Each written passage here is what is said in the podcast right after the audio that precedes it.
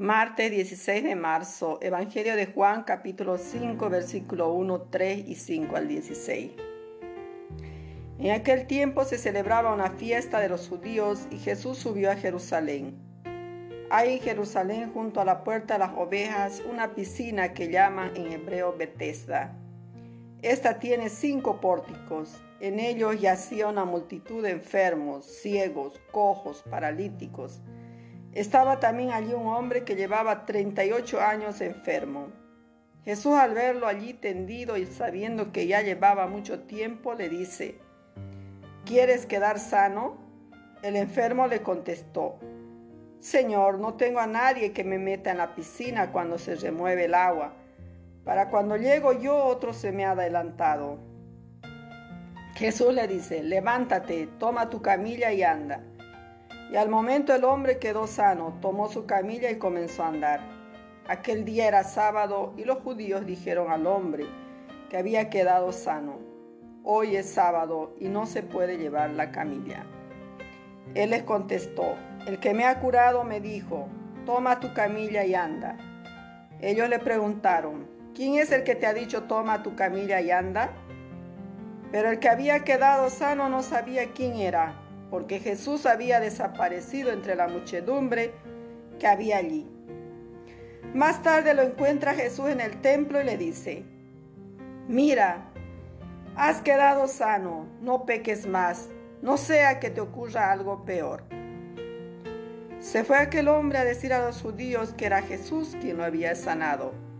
Por eso los judíos perseguían a Jesús, porque hacía estas cosas en sábado. Palabra del Señor. Gloria a ti, Señor Jesús. Buenos días, queridos hermanos, en este martes 16 de marzo. Si bien vemos en el Evangelio que el tema principal que nos propone es el agua, centro de la reflexión, la salud, el Evangelio de San Juan nos presenta la curación del enfermo postrado en su camilla durante 38 años en la piscina llamada Bethesda que significa casa de la misericordia o de la gracia. El agua de la piscina era sanadora cuando el ángel del Señor la agitaba. Pareciera ser que el evangelista hace notar una nueva creación en tanto que se refiere al Génesis. El viento de Dios aleteaba sobre las aguas y las agitaba.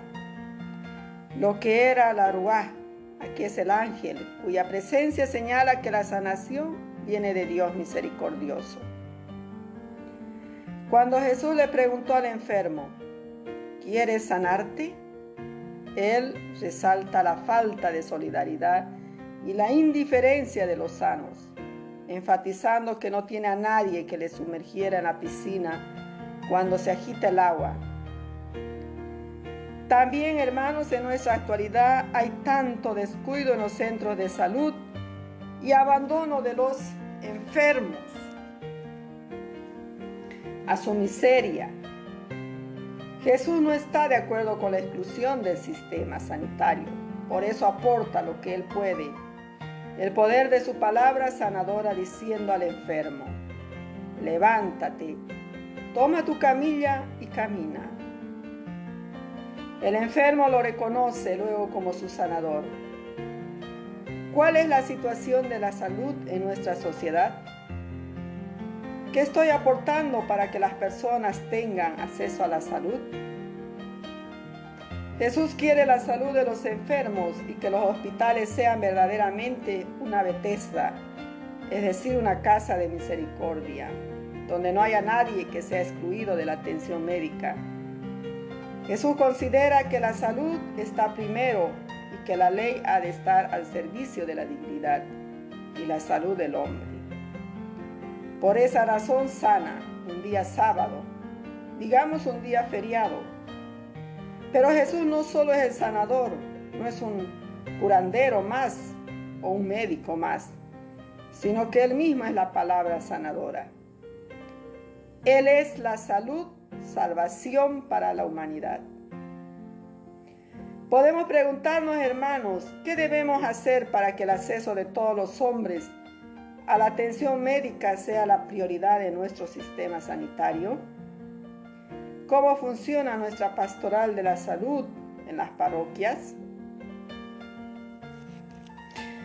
Queridos hermanos, que cada uno de nosotros podamos poner en nuestros corazones, en nuestra vida, esa gran señal